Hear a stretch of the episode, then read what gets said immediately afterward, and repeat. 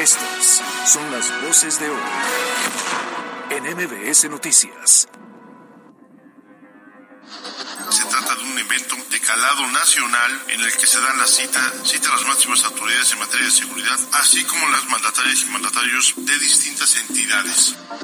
Las y los poblanos nos eligieron para corregir las cosas en Puebla y así lo hemos hecho desde el primer día de mi gobierno. Llevamos 500 días trabajando. Creo que es pertinente señalar que en toda esta movilización tristemente también hay mucha desinformación. Se dice que erróneamente que las propuestas de reformas enarboladas por Morena buscan maniatar al INE o socavar la democracia. En sentido estricto, no les importa la democracia, sino lo que quieren es que continúe el predominio de una oligarquía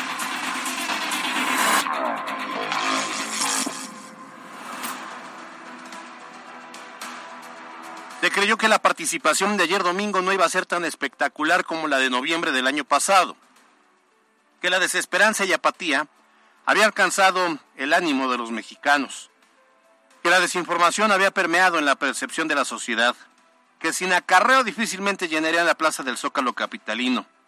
Se creyó que en las demás ciudades el derrotismo también iba a menguar la convocatoria. Esa fue la opinión de muchos, pero lo cierto es que ocurrió todo lo contrario la segunda megaconcentración en la capital de la República Mexicana. Y en 82 ciudades del país, como el caso de Puebla, dejó en claro que la sociedad está esperanzada, que les ha quedado claro que lo que se pretende hacer con el Plan B en las reformas secundarias que ha promovido el presidente López Obrador es ilegal y representa un retroceso, que la ciudadanía se mantiene informada, que la libertad de acudir a una marcha es un derecho consagrado aún, que no se necesita movilizar autobuses ni regalar tortas y jugos, que no hemos caído en el derrotismo, al contrario, estamos convencidos que podemos mantener a salvo la democracia.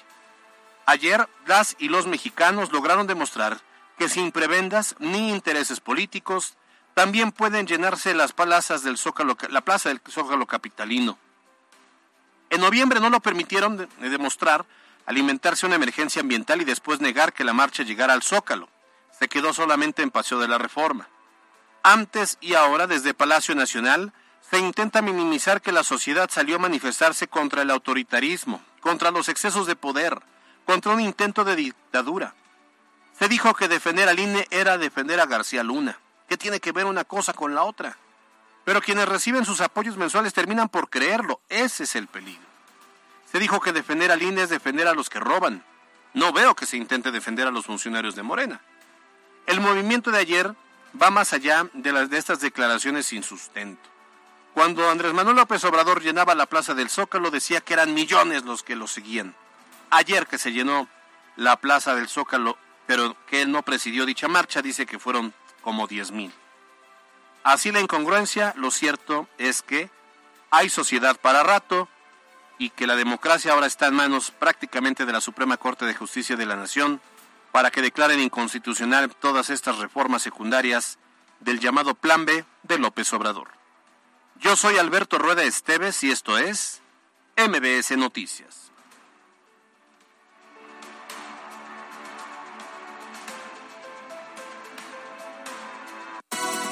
MBS Noticias con Alberto Rueda Esteves y Carolina Gil. Un espacio diferente con temas de actualidad y bajo un enfoque analítico, inteligente, fresco y divertido. MBS Noticias.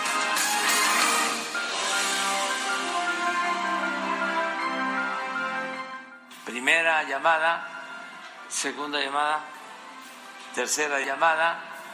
Empezamos. Ay, ay, y aprovechame hoy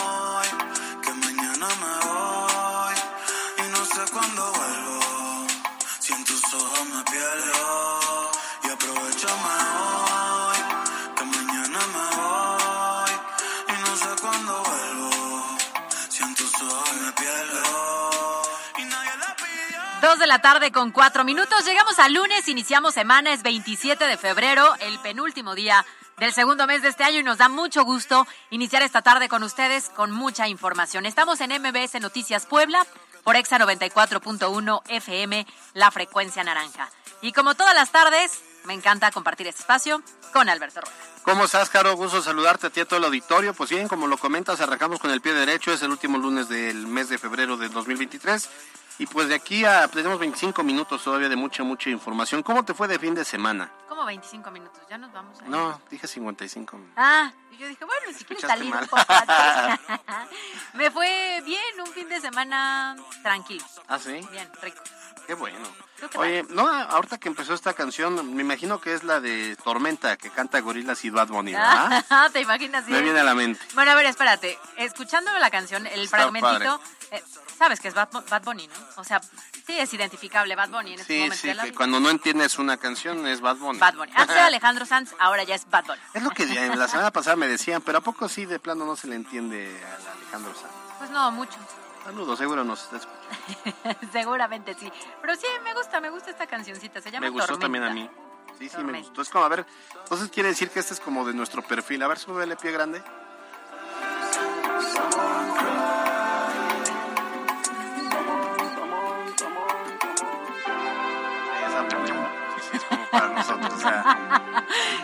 Después de la tormenta como viene la calma. Sí, Entonces, como de arquetos un poco. Bueno. pero ¿y tú qué tal, eh? Creo que necesitas un día de descanso. ¿o qué? Sí, uno necesita este, trabajar cuatro días por tres de descanso, como lo promueve ya ¿Es Lo- este, Alberto. Rueda? ¿Lo estás Cuando sea sobre presidente va a de- ser la Ah. primera decisión en mi, ese mismo día en que yo te designe. eh, ¿Qué te vamos a dar? ¿Qué dije? Ah, de, de aviación. Este, ah, sí, sí, directora de aviación, De aviación. de aviadores, de aviadores. de dependencias. Otra cosa es que te demos algo, quizá, no sé, este, una regiduría en Tlaxcala. Pues. en ¿Qué traes contra Tlaxcala? En Tlaxcala. Tlaxcala sí existe, dicen. Saludos hasta Tlaxcala y a mi querido Carlitos. Seguro nos está escuchando, saludos a él. También, también. Bueno, oye, qué, qué mega marcha la de ayer, ¿no? Dale, ¿eh? Pero nada más fueron 90 mil personas. No más, sí. Es que ya, ya no sabemos contar, ya, Eh. ya lo que vemos Photoshop Sí, seguramente. sí, sí, seguro. ¿Pero cuando, cuando las, pre- las encabezaba López Obrador eran millones, Claro. millones que habían ahí. Ahora entre 10 mínimo, máximo 90. Sí, no son tantos, la verdad. no son. Pero qué buen ejercicio de nueva cuenta. Sí. Y bien lo decías en la editorial, pensando que tal vez no iba a tener el alcance del anterior en noviembre, la realidad es que rebasó las expectativas. Y súmale la cantidad de personas que a lo mejor por una u otra razón no pudieron estar en la marcha, Ah, sí. pero sí, que sí. espero yo que estén en las urnas el día que se necesite. Exactamente, de eso es lo que más nos interesa. Pues vamos a tener, de hecho, a funcionarios del Instituto Nacional Electoral para que nos expliquen con peras y manzanas por qué el Plan B es un riesgo para la democracia en el país, por qué estaríamos retrocediendo pues prácticamente 50 años de, de cuando el PRI elegía a los candidatos, el PRI eh, organizaba las elecciones, el PRI les contaba los votos y el PRI decidía y les levantaba las manos a quienes iban a llegar, todos casualmente militantes del PRI, por supuesto. Y ahora varios de ellos. Y ahora, bueno, pues es que sí, siguen la... Sí, Dicen que es el mismo infierno, nomás con diferente diablo. sí, la verdad es que es como la misma chancla, pero revolcada. Ah, sí, más o menos. Bueno, en redes sociales estamos como arroba mbc noticias, pues, arroba cali-gil y arroba alberto rueda e. Número de WhatsApp 22 25 36 15 35 para recibir sus comentarios y opiniones a lo largo de este espacio. Vamos a tocar varios temas. Así es, vámonos de una vez con la información.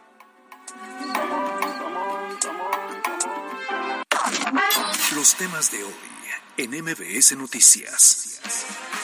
Y precisamente arrancamos la información hablando sobre esta segunda marcha que se organizó en defensa del Instituto Nacional Electoral ante el llamado Plan B que promueve el presidente de la República, que se hace con reformas a leyes secundarias de la Constitución, del Código de Procedimientos Electorales, la cual logró convocar participación de prácticamente los 32 estados del país. Destaca obviamente los grandes en Nuevo, Nuevo León, Guadalajara, Tamaulipas, Hidalgo, Coahuila, Estado de México, Querétaro, Oaxaca, Chiapas, Chiapas, Ciudad de México y Puebla.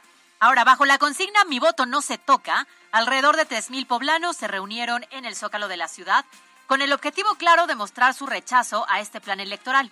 Cabe señalar que durante la marcha se contó con la presencia, sí, de algunas figuras políticas del Estado, como el caso de los dirigentes del PAN, del PRI, del PRD, es decir, Augusta Díaz de Rivera estuvo ahí, la vimos incluso hasta bailando. Sí, lo que supe. Néstor Camarillo también, Carlos Martínez estuvo presente, estuvo el presidente municipal de Puebla, Eduardo Rivera, estuvo también su esposa, Liliana Ortiz, quien es presidenta del sistema municipal DIF. Además, obviamente, asociaciones civiles como el Frente Cívico Nacional, Sí por México. Sí, bueno, pues no hay que olvidar que esos partidos, aunque no nos guste mucho que estén presentes, porque entonces ya se politiza, pero pues son, pieza fundamental para votar en contra de estas políticas, aunque bueno, al ser minoría no les alcanza y por eso es que se aprueban. El, plan B ya se aprobó en la Cámara de Senadores y en la Cámara de Diputados, entonces ahora todo queda eh, que se declare inconstitucional o, que se emita este, este principio eh, jurídico para que la Suprema Corte determine su inconstitucionalidad o no. Entonces, bueno, pues eh, Moroni Pineda, que es presidente de Unidos, eh, invitó a los asistentes a sumarse en la colecta de firmas para entregarlas a la Suprema Corte de Justicia de la Nación y evitar la desarticulación del INE. Indicó que a nivel nacional se han recolectado más de 80 mil rúbricas de apoyo. No, se me hacen pocas, yo creo que eso nada más es en Puebla. ¿eh? Al respecto, esta mañana el gobernador del estado, Sergio Céspedes, habló del tema Dijo que su administración de entrada respeta la libre opinión, sin embargo señaló que dentro de este movimiento existe cierta desinformación que está causando justo el plan B, ¿no? Que hay muchas personas que a lo mejor él dice no conocen de qué trata o no saben bien de qué trata y justamente por eso, bueno, pues se da este tipo de manifestaciones, así lo dijo.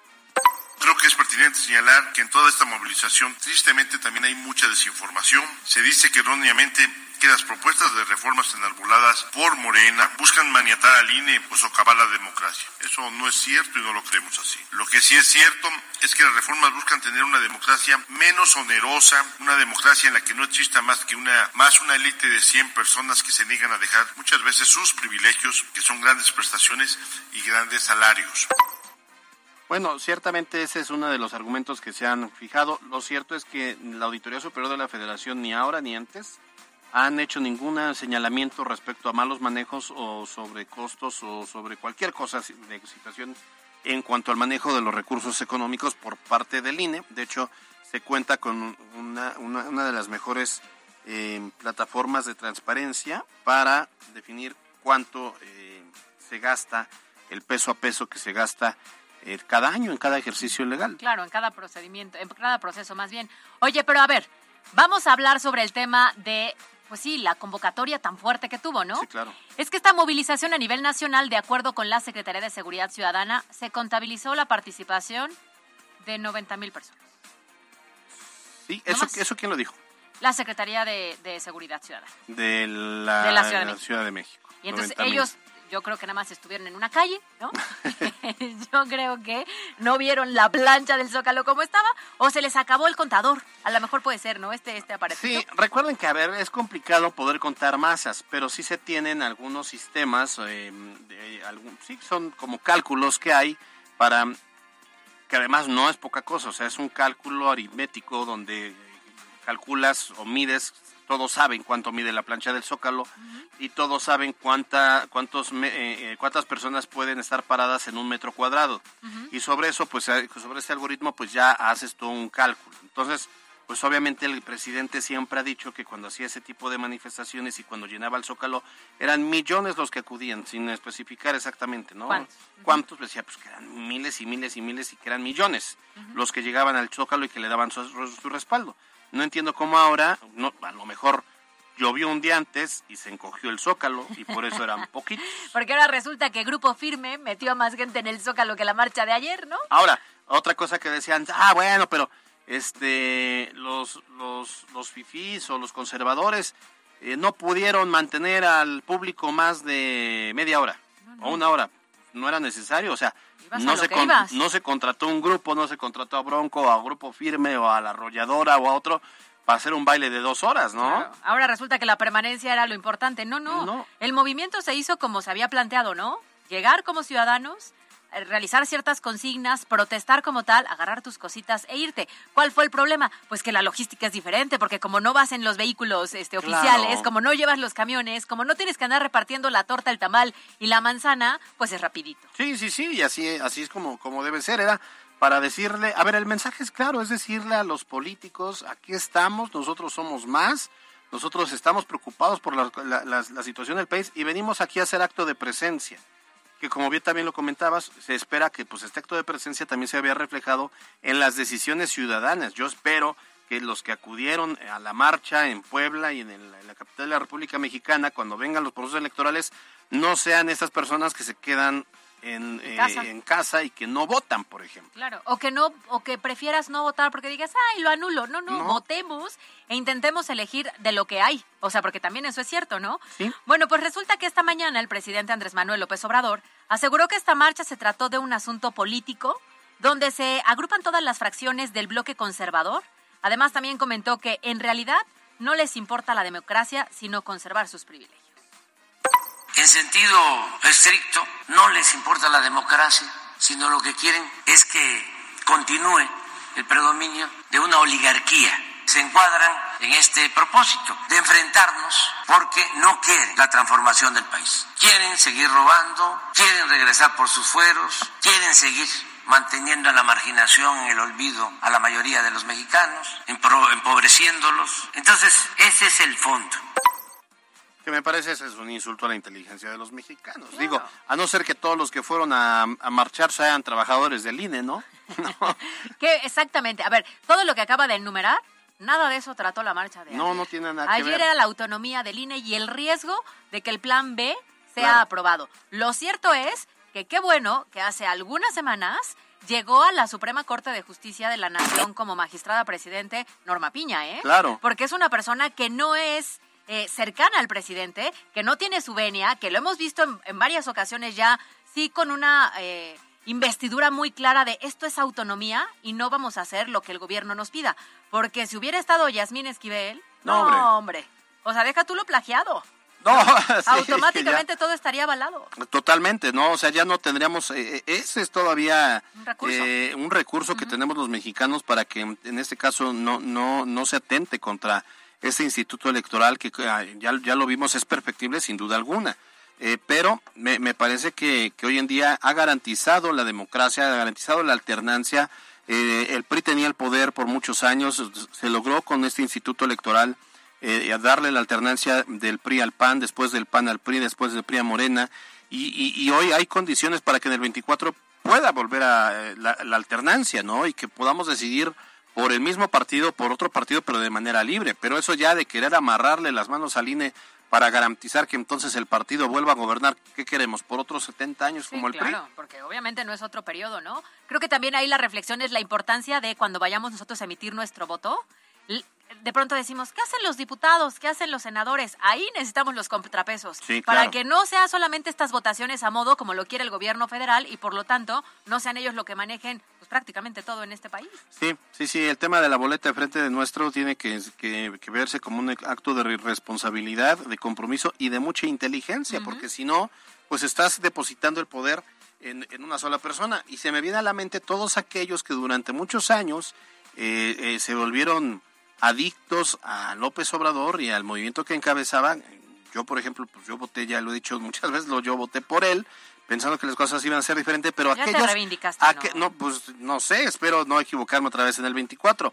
Pero imagínate aquellos que lo siguieron en las marchas, que este pues lo, lo veían como su mesías y los plantones y que fueron los primeros que también se quedaron sin empleo cuando recortó las, eh, la- las delegaciones federales, cuando quitó los programas como las estancias infantiles, que en la pandemia perdieron un familiar y que decían, bueno, yo había depositado en este mano todas mis, to- to- todas mis esperanzas y cómo se han visto perjudicados. Historias tenemos muchas. ¿eh? Claro, y que también se den cuenta de cómo se han visto perjudicados, porque siempre el discurso es, aquí no pasa nada, nosotros somos buenos, nosotros vamos con el pueblo, pero la realidad se vive en el día a día y a pie, ¿eh? Sí, totalmente. Bueno, pues ahí está. Nosotros siempre hemos dicho, si hay algo de qué hablar bien del presidente, lo hemos hecho. El problema pues, es que no se deja. ¿Por qué no? Vamos a hablar bien del presidente. ¿Qué ha hecho, no? Traíamos ya dos o tres, ¿no? Sí, claro. Horario de verano. Y las vacaciones, el aumento. Pero las vacaciones creo que hay sus asegúnes.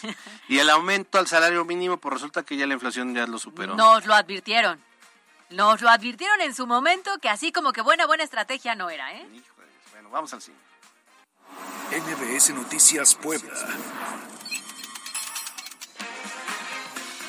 Seguimos con más y esta mañana el gobernador del estado, Sergio Céspedes, informó que este miércoles primero de marzo Puebla será sede de la firma del convenio de concentración de Foro de Aportaciones para la Seguridad Pública. A ver, cabe señalar que este es un fondo presupuestal que está previsto en la Ley de Coordinación Fiscal, a través del cual se transfieren recursos a las entidades pues para dar cumplimiento a las estrategias nacionales en materia de seguridad pública. Sobre este tema se realizarán tres reuniones, tanto en el sur, el norte y el centro del país, donde Puebla resultó seleccionada para hacerse. El gobernador informó también que para este evento se contará con la presencia de nueve gobernadores de estados vecinos, así como la visita de la jefa de gobierno de la Ciudad de México, Claudia Sheinbaum, para tratar una agenda de temas limítrofes. Se trata de un evento de calado nacional en el que se dan las citas cita a las máximas autoridades en materia de seguridad, así como las mandatarias y mandatarios de distintas entidades. Y desarrollaremos una agenda muy, muy amplia más allá del acuerdo, en donde tendremos reuniones para ver temas limítrofes, donde estaremos en reunión con gobernadores y gobernadoras para tratar temas de seguridad nacional y que por supuesto competen con nuestro Estado. Pues se va a poner bueno el evento, en la, agenda que traen de temas y por supuesto el tema, el, enfoque político, ¿no? Habrá que ver em, cómo arropan tanto los gobernadores como los funcionarios al gobernador Céspedes. Pero finalmente el mandatario señaló que la selección del Estado para este tipo de eventos demuestra pues precisamente esto, el respaldo de la Federación para con el gobierno de Puebla. NBS Noticias Puebla. En otros temas, ay, claro, esto está delicadísimo, ¿eh? El viernes pasado resulta que seis poblanos, tres hombres y tres mujeres originarios de Coscatlán, quienes trabajaban en una empresa dedicada al cultivo de espárragos, pues decidieron acudir a Playa Paraíso en Caborca, esto en Sonora, para disfrutar su día de descanso. Sin embargo, lamentablemente estas vacaciones terminaron en tragedia. Y justamente esta mañana, el secretario de Gobernación, Julio Huerta, informó sobre el estado actual de las seis personas, de las cuales indicó que lamentablemente dos perdieron la vida por ahogamiento, otras dos permanecen en calidad de desaparecidas y eh, esto desafortunadamente porque fueron arrastradas por la marea. Dos personas originarias del municipio de Ajalpa fueron encontradas con vida. Dos personas más, un hombre y una mujer, eh, fueron encontrados ahogados y dos personas, hombre y mujer también, se encuentran desaparecidos, todavía no se han localizado. Lo que se sabe es que fueron a Playa Paraíso, allá en la ciudad de Caborca, Sonora, y, aconteció este lamentable hecho. De igual manera, fíjense que el secretario de Gobernación informó que la empresa donde trabajaban se pues, hará responsable del traslado de los dos cadáveres a la Ciudad de México y posteriormente el Instituto Poblano del Migrante garantizará su llegada al municipio de Coscatlán y a sus comunidades de origen. Ahora, por su parte, Camerino Montalvo Montiel, presidente municipal de Coscatlán, informó que las personas que murieron ahogadas fueron identificadas como María del Carmen Sánchez Zacateco, de 20 años y originaria de la comunidad de Tepeyolco, no, Tepeyoloc, Coscatlán, y también Daniel Ramírez Cano, de 21 años de edad, originario de la comunidad de Chichiltepec, también en Coscatlán. Mientras que los desaparecidos son Anadela Cera Hernández, de 21 años de edad, de la comunidad de Tepeyoloc, e Iván Montalvo Hernández, de 20, edad, de 20 años de Tecoltepec. Seguiremos pendientes de esta información. NBS Noticias Puebla.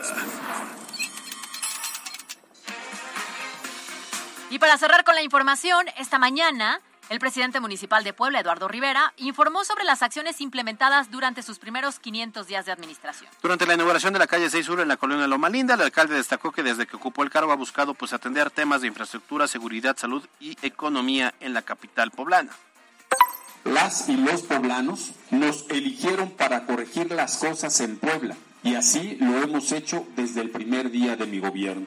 Llevamos 500 días trabajando y hoy tenemos una mejor ciudad porque hemos invertido en 599 calles por todo el municipio. Hemos realizado ampliaciones de colectores sanitarios, pluviales y drenaje. Iluminamos las colonias y juntas auxiliares. Ahora, al respecto a la seguridad, el alcalde informó que se han graduado 380 policías, adquiriendo 300 nuevas patrullas y motocicletas, y también resaltó la implementación de la app Alerta Contigo. En cuanto al tema del emprendimiento, también dio a conocer que el ayuntamiento ha buscado la generación de nuevos negocios, dando créditos para apoyar justamente este rubro. Y en temas de salud destacó que 12.500 consultas se han brindado de manera gratuita. Finalmente, el alcalde informó que Puebla ha recibido 3 millones de visitantes y recordó que Puebla Capital es la capital iberoamericana de la cultura gastronómica.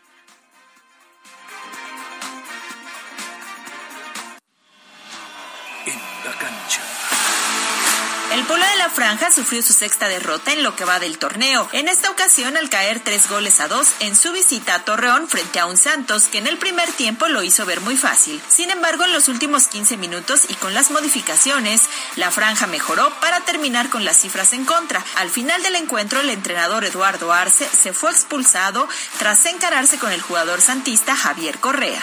Para MBS Noticias, Miriam Lozada. Escucha nuestro podcast en Spotify. Instagram, Caligil 3. Envía tu mensaje directo al buzón MBS 2225 36 15 35.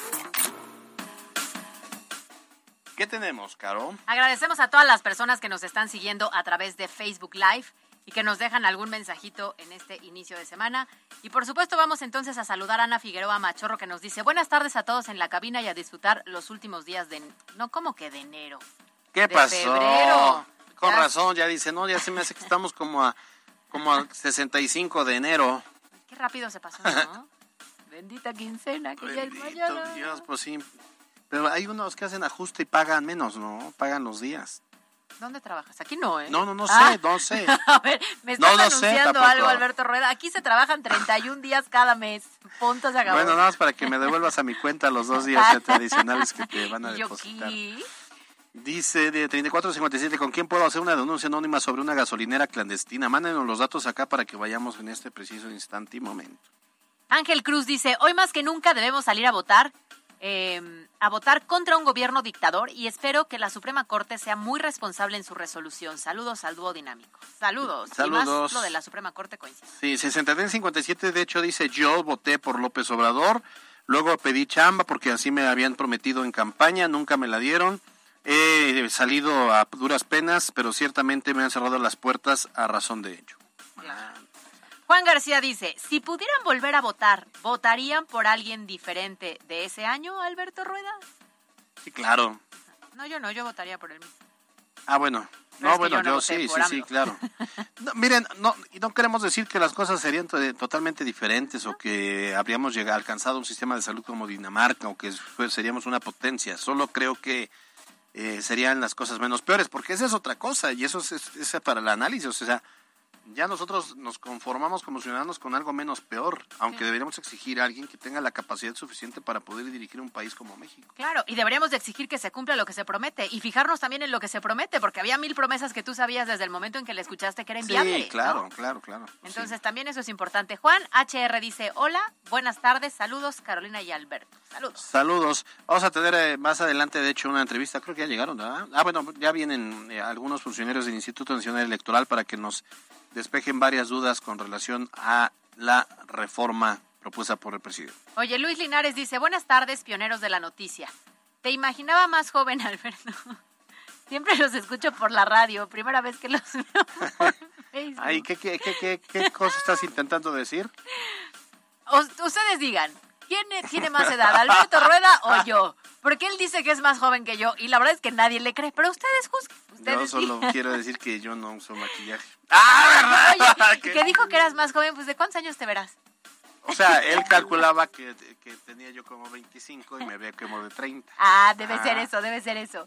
Tenemos uno más, Rupis. Me gusta mucha risa. Rupis bebé, buenas y muy calurosas tardes a mis contrapesos de la noticia, Caro y Alberto. Esperemos que todo sea para bien del país. Chelera tarde de lunes, saludos a todos en cabina. No manchen el lunes, no. Chelera tarde de lunes. Pues es que, O sea, hay que dejar el San Lunes por lo menos, ¿no? es que es, le cae la maldición gitana. ¿Cuál es Quien ese? chupa lunes chupa toda la semana. Entonces tú ya, no, no. No, no, no. Tengo América. A dice, saludo a los dos. Caro, mándale saludos a mi esposo Enrique, que mi esposo es tu fan. Ah, y al señor Enrique le mandamos un gran saludo. Gracias por seguirnos desde hace mucho. Gracias por su comunicación al 22 25 36 15 35. Instagram, Alberto Rueda E. Las breves de MBS Noticias. Puebla ocupa el segundo lugar a nivel nacional por el número de casos de influenza que suman ya 653. Además, 30 fallecimientos por esta enfermedad. Afortunadamente se alcanzó ya el 94% de la población vacunada, esto según lo informó el secretario de Salud, José Antonio Martínez. En Puebla hay 1.513 personas en espera de un trasplante, así lo dio a conocer la Secretaría de Salud en el marco del Día Mundial de Trasplantes de Órganos y Tejidos.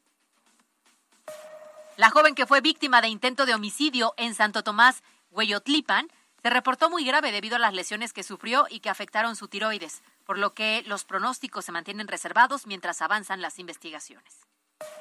Comisiones Unidas en el Congreso del Estado avalaron por unanimidad el dictamen para reformar la ley en materia de violencia ácida, lo que permitirá incluirla como tentativa de feminicidio, imponiendo así sanciones más severas.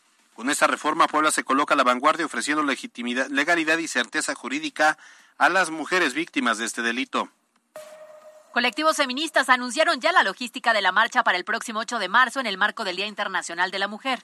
La movilización comenzará en el Gallito del Paseo Bravo a las 5 de la tarde y llegará hasta la Fiscalía del Estado pasando por el Zócalo de la ciudad. Y justamente por el anuncio de marchas, el gobernador poblano Sergio Céspedes aseguró que su gobierno será respetuoso de las expresiones y confió en que pronto se avanzará con las políticas públicas que garanticen la seguridad de las mujeres.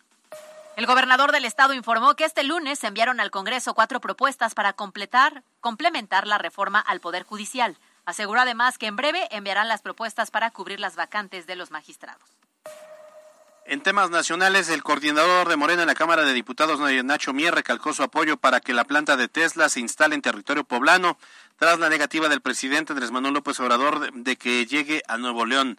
El diputado federal aseguró que buscará un, un encuentro con el canciller Marcelo Ebrard y la secretaria de Economía Raquel Buenrostro para hablar de las bondades de Puebla. Sin embargo, se sabe que en la llamada que tuvieron o sostuvieron esta mañana el presidente López Obrador y el empresario Elon Musk, al parecer no llegaron a un acuerdo y entonces Tesla estaría instalándose en Austin, Texas.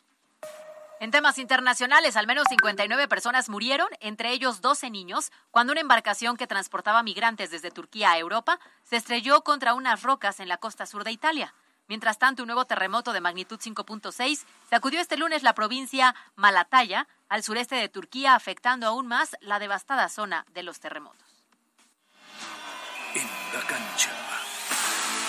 Entre los resultados más destacados de la jornada 9 de la Liga MX, llama la atención el triunfo de Cruz Azul 1-0 sobre Juárez en la presentación de Ricardo Ferretti como su entrenador. Además, Chivas continúa a la alza en el torneo al imponerse como visitante dos goles a uno a Tigres. Mientras tanto, América dejó escapar una oportunidad al igualar a dos goles con Atlas y por último Tijuana sorprendió al imponerse dos goles a cero a Pachuca. Esta noche la jornada concluirá con el León frente a Rayados. Para MBS Noticias, Miriam Blosada. Twitter, Alberto Rueda E. Twitter, Cali-Gil. Con peras y manzanas.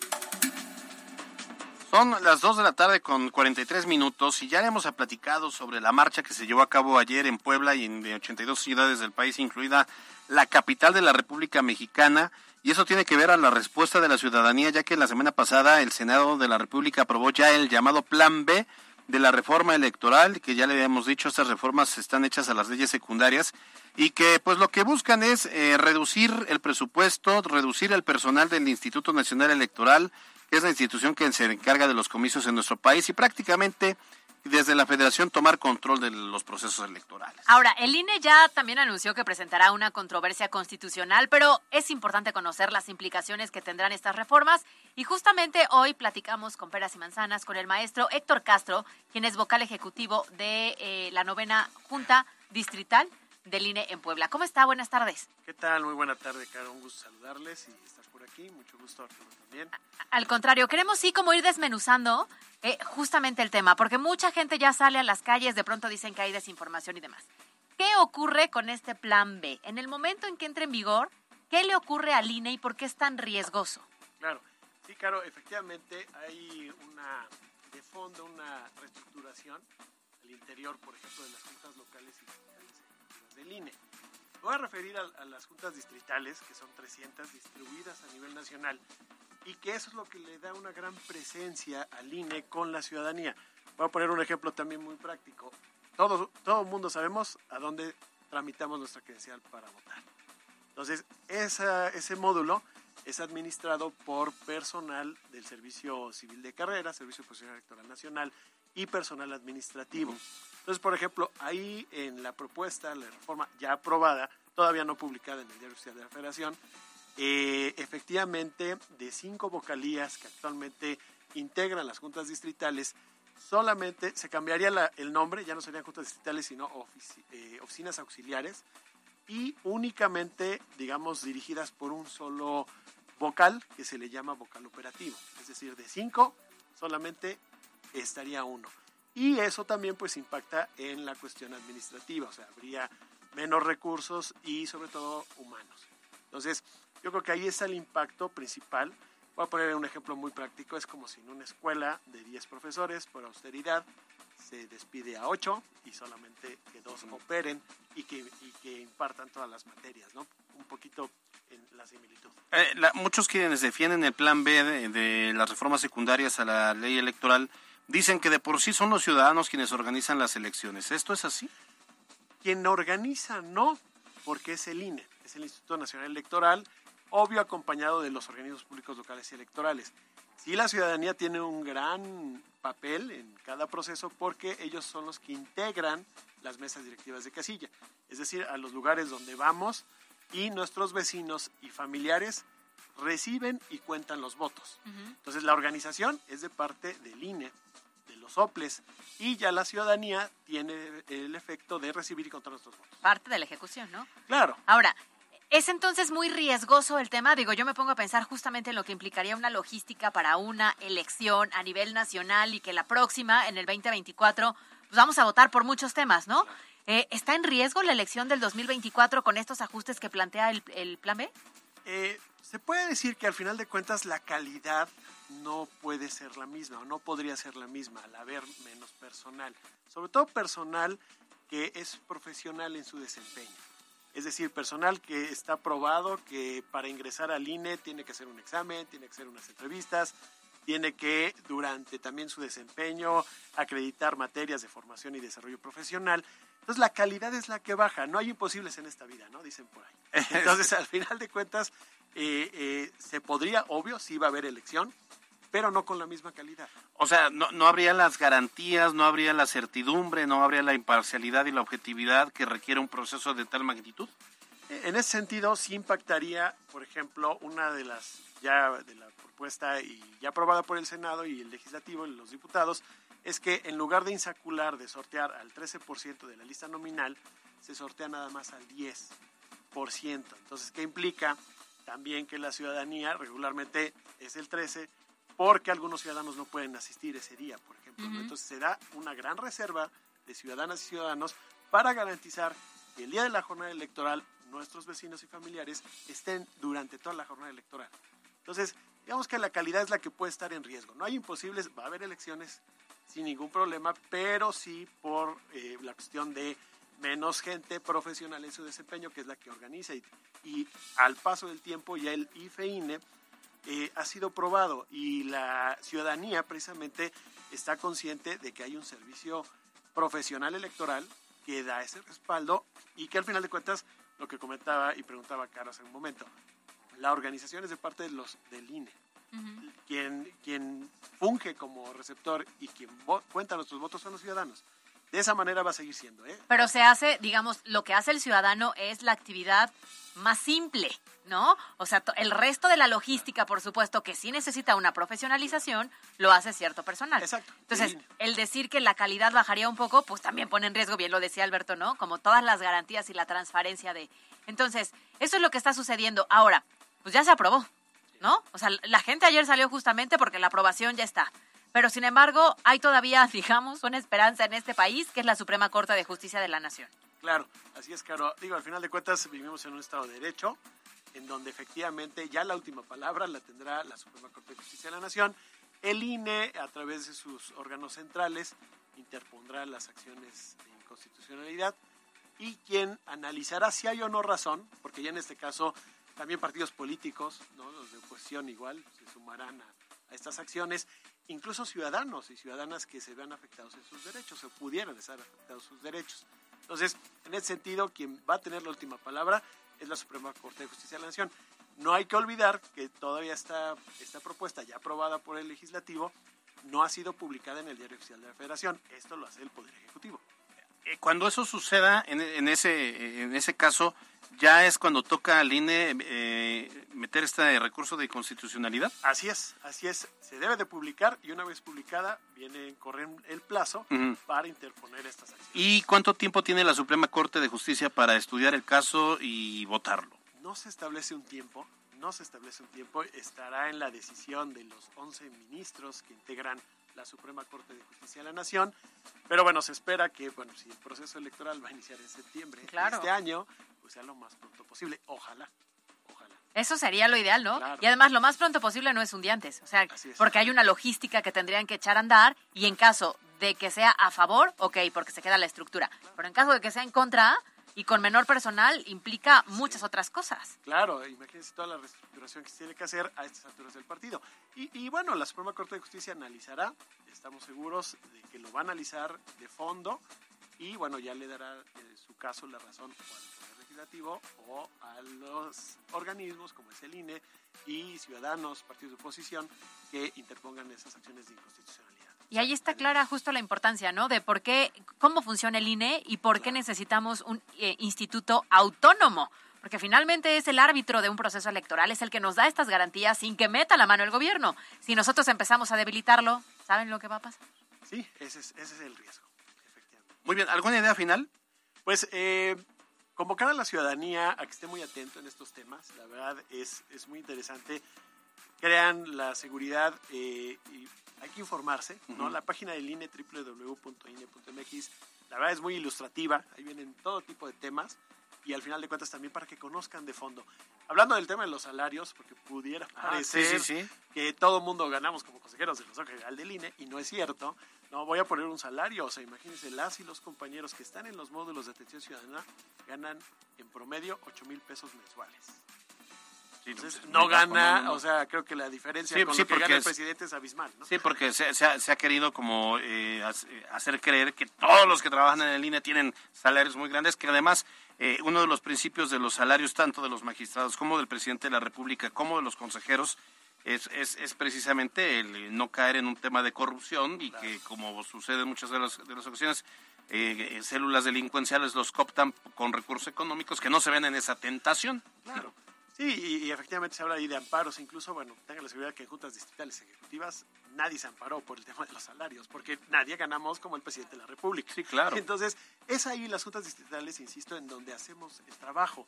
Sin De- duda. del, del 100% de actividades encomendadas constitucionalmente al INE, puedo atreverme a decir que un 90% se ejecutan en las juntas distritales ejecutivas, 300 distribuidas en el país, con estos integrantes del Servicio Civil de Carrera o Servicio Profesional Electoral Nacional. Muy bien, pues ahí lo tenemos. Eh, vamos a seguir platicando más adelante los próximos días con eh, más personal de- del INE para que cualquier duda que venga de la ciudadanía se las podamos ir resolviendo. Por lo pronto, maestro Héctor Castro Rivadenera, vocal ejecutivo de la novena Junta Distrital del INE en Puebla, gracias por estos minutos en MBC Noticias. Gracias a ustedes, estamos a la orden y muchas gracias también por la invitación. Con mucho gusto.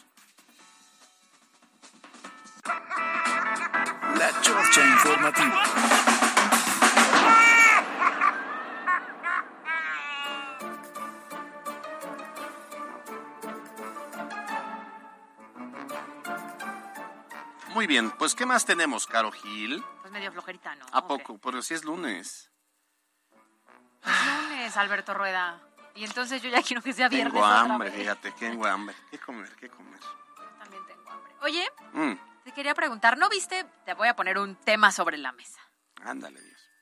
Pero es que tú creo que no lo usas. ¿Te- ¿Le pones filtros a tus, a tus historias? No, lo he aprendido contigo. ¿En serio? Qué bueno tener una compañerita que te abre los ojos hacia un área tecnológica Nunca que me la recomendado un libro, pero bien que me has este, enseñado lo de los filtros. Los diferentes filtros para que tengas mejor pestaña, para que Sí. tengas un poquito más de color en los A ver, labios. Sí los uso como para este, fotos postales, pues, para, ay, ¿cómo, ay, ¿cómo se dice? O sea, no en una historia. Paisajes. Ah, ay, Alberto Rueda, no. No, en serio, ayer, ayer subí a, ayer, subí unas y le dije, a ver, le voy a poner este que era como un azul. No, estoy hablando de tu face, No, pues no mucho. de tu carita. Yo creo así. que un 80% no. Es mi belleza natural, dice. Con mi belleza basta. Es que ahí va el tema. El fin de semana resulta que TikTok, no, eh, no Instagram, TikTok sacó un nuevo filtro. Si tú utilizas filtros en tus fotografías o en tus historias, sobre todo, Ajá. y te mueves y pasas tu mano sobre el rostro, se nota que es un filtro. Claro. ¿no? Entonces te das cuenta que la pestaña no existe, que la boca no existe, que la arruga la tenemos y que la ojera también. Pero TikTok acaba de lanzar un nuevo filtro que ya no se elimina. ¿eh? No me digas. Entonces, si tú te tomas una historia, si estás tomando agua, si te pasas la taza, O sea que sí va a parecer que es de verdad. Entonces ya pareciera que así eres. ¿Y qué crees? ¿Qué? Vienen las importantes implicaciones de que, señores, no es cierto. O sea, a ver, lo que ven en TikTok ahora No, sí, no, no, se es, vayan con la No finta. es, o sea, si hay arruguitas, si hay imperfecciones, si hay barritos, este, si, hay de Oye, todo. ¿te, te acuerdas que, bueno, la- la- las que, digamos, las pioneras de los filtros eran las asiáticas, pero bueno, los filtros eran de maquillaje, o sea, se echaban pastas y pastas y pastas de maquillaje, capas y capas y capas. Y luego cuando venía la luna de miel decías, profeco. No, serio. Oye, pero eso no solo a las asiáticas, ¿no? No, no, no, pero traían un nivel muy Claro. cañón, ¿no? O Ellos, sea, ellas, las coreanas sobre todo, Ándale. tienen un tema de el cuidado de la piel y el maquillaje muy fuerte, ¿no? Sí. Es cierto que desde, ejemplo, las geishas, que sí tenían como toda un maquillaje muy especial en su momento. Pero yo creo que este tema de los filtros nos lleva a seguirle dando peso a la perfección y la belleza. Porque no tan fácil te vas a aventar entonces a tomar una imagen en donde estés natural, ¿no? Sí, Pero claro. ahora, a veces sí nos damos cuenta y sabemos que la persona no es así. Pero si todos los filtros ya vienen de esa forma, ahora habrá que conocer a las personas hasta el momento en que las veas en vivo y a todo No, bueno, en unas décadas va a ser moda que subas una foto sin filtros y va a ser esa la tendencia, ¿no? No creo. Porque ya, no, vas a ver que sí, o sea, ya todo es filtro, todo es filtro, todo es filtro. Todo O sea, es filtro, todo es bello, todo es perfecto en el rostro, sobre todo en las mujeres. Sí creo que es un tema que más utilizamos las mujeres. Pues no te creas, yo veo muchos hombres también como con filtro. Pero es que no todos son guapos naturales como No, tú, uno no tiene la dicha de ser como yo, sin duda. Pero Pero está cañón, ¿no? Si lo ven en TikTok, ahora sí fíjense, porque entonces ya los filtros ya no se perciben. Ya de ley pues puedo verme, aparte te ves como modelo. O sea, sí te ves así, el ojo hasta más rasgadito, Es este, que, el es labio que más el grueso. problema es que en pleno, en plena era de la modernidad seguimos generando más y más, eh, ¿cómo se dice? Estereotipos De belleza. de claro, belleza, ¿no? Claro. Porque, o sea, digo, si te quieres cuidar el cutis, hazlo desde niña y hazlo por un tema de salud, pero no por un tema de belleza. Y aún así, no llegas a esa perfección. O sea, a ver, porque si yo me levanto un sábado por la mañana y hago una historia, ah, caray, sí necesito un filtrito, la verdad. Diría, esta o es sea- como prima lejana de la Caro Gil. No, si digo, esta es la Caro Gil trabajadora que se levanta a las 4 de la mañana todos los días. Entonces, sin un poquito de maquillaje y demás, pues sí necesitamos. Pero ya que el filtro, sí, imagínate que en muchas de las ocasiones conoces a la persona o la sigues y es lo único que sabes de ella. Entonces tú das por hecho que así es. No, no, no, claro, hoy ya decimos, no manches, sí que sabe usar los filtros, o sea, la, la conoces, lo conoces en persona y lo ves en redes y dices, no, bueno. Antes te voy a contar una historia. Pasaba en televisión. Ya ¿Tuve ves que novio? nosotros llevamos. No, No. no. Tenemos varios años en tele. Sí tenía compañeritas, no voy a decir ningún nombre, que estando en tele, pues se veían espectaculares. Y ya cuando salían era adiós la peluca No, o la extensión. sí, sí, adiós la pestaña. Adiós el rellenito. Adiós. Y entonces ya cuando las veías en pants y decías. Sí, se ven muy chiquitas, no feas, porque no, por supuesto, pero sí una transformación importante. Ahora ya no necesitas agregar nada, solamente es tecnología y TikTok. De- Decías adiós, Fen Fatal, hola Kitty. Hello Kitty. bueno, nos vamos, ya son 2.59. Gracias, eh, que sea un gran arranque de semana para todos. Gracias a Pie Grande los controles, gracias a Mariano López en la producción, Yasmín Tamayo en la jefatura de información. Caro Gil, Nos vemos mañana en punto de las 2 de la tarde. Disfruten este penúltimo día de febrero. ah, ya se acabó, se acabó el Ya. segundo mes del año. Gracias a todos. Yo soy Alberto Roda Esteves, usted está informado, salga a ser feliz, donde molestando a los demás. Bye bye. Escuchaste lo más importante de Puebla en MBS Noticias. Con Kia de Grupo Bon, aprovecha el 0% de comisión por apertura, aportación Kia Finance, Kia Cerdán y Kia Los Fuertes. Esto fue MBS Noticias, el informativo más fresco de Puebla. Siempre imitados, jamás igualados. Carolina Gil y Alberto Rueda Esteves.